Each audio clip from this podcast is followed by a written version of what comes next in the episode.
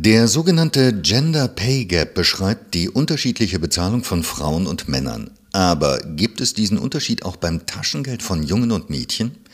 Zu dieser Frage hat das Deutsche Institut für Wirtschaftsforschung, das DIW Berlin, am 11. Mai 2022 eine Studie veröffentlicht. Darüber spreche ich nun mit Prof. Dr. Katharina Wrohlich, Leiterin der Forschungsgruppe Gender Economics am DIW Berlin und Mitautorin der Studie.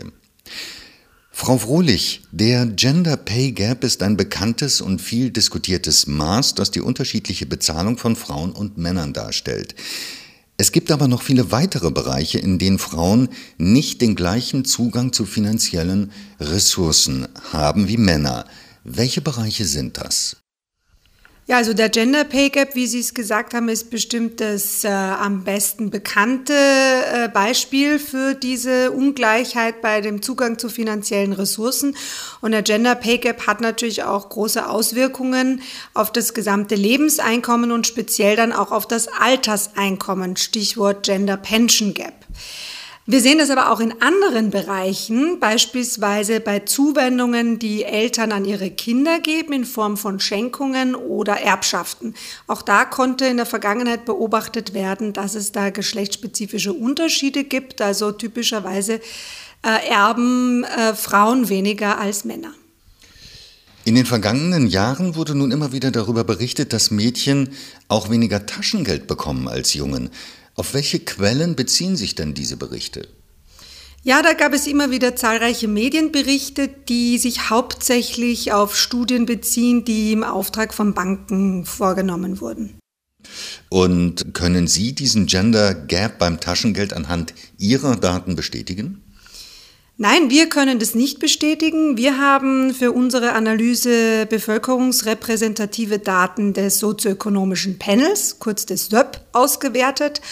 Und aufgrund dieser Auswertung kommen wir zu dem Ergebnis, dass es im Durchschnitt keinen Gender Gap beim Taschengeld in Deutschland gibt.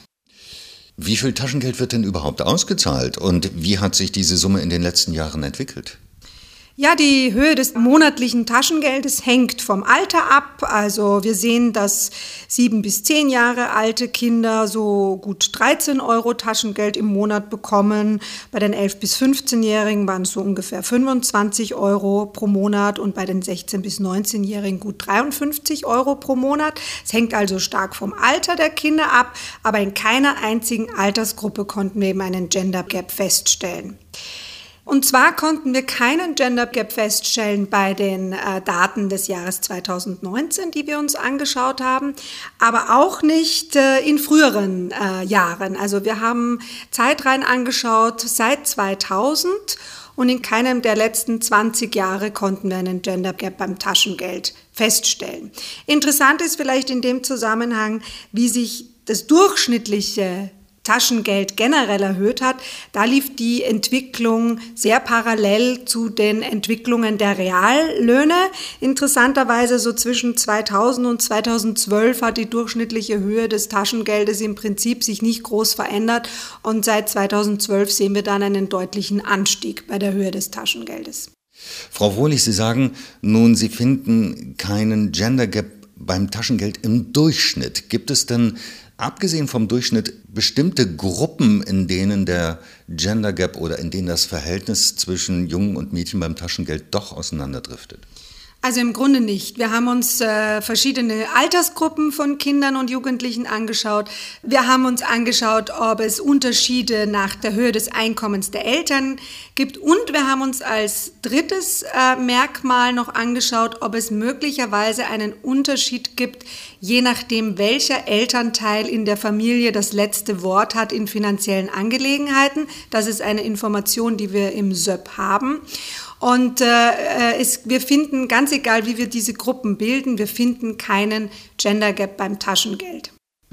Obwohl nun Frauen in vielen Bereichen finanziell schlechter gestellt werden als Männer, scheint das in der Erziehung der Kinder nicht der Fall zu sein. Wie beurteilen Sie diesen Gegensatz? Ja, das ist zunächst einmal natürlich sehr positiv zu beurteilen. Ja, also wir stellen fest, Eltern sind in Deutschland offenbar der Ansicht, dass ihren Söhnen genau das gleiche Taschengeld zusteht wie ihren Töchtern.